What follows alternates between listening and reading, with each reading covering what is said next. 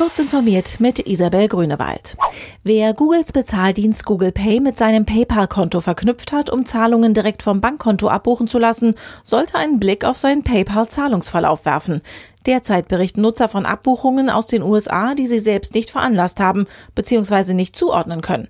Wer auf Nummer sicher gehen möchte oder den Verdacht hat, dass seine Zugangsdaten abgegriffen wurden, sollte diese sowohl für Google Pay als auch für PayPal ändern.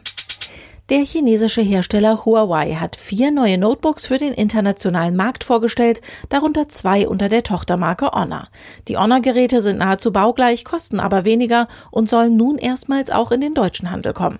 Außerdem bringt Honor mit dem 9X Pro ein Android-Smartphone ohne Google-Dienste auf den europäischen Markt. Es hat ein 6,6 Zoll großes Display mit einer Pop-up-Kamera. Huawei stellte indes die rund erneuerte Version seines ersten Faltphones vor. Auch das Mate XS kommt jetzt nach Europa, ebenfalls ohne Google Apps. Inzwischen hat Google bei der US-Regierung die Erlaubnis beantragt, Huawei weiterhin mit seinen Diensten versorgen zu dürfen. Im Gegensatz zum abgesagten MWC will der taiwanische Messeveranstalter Taitra die Computex wie geplant Anfang Juni stattfinden lassen.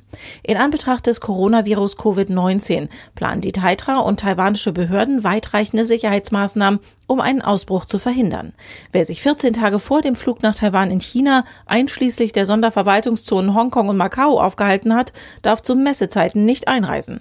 Reisende mit Transitflügen, die an einem chinesischen Flughafen umsteigen, müssen zunächst zwei Wochen in Hotelquarantäne verbringen.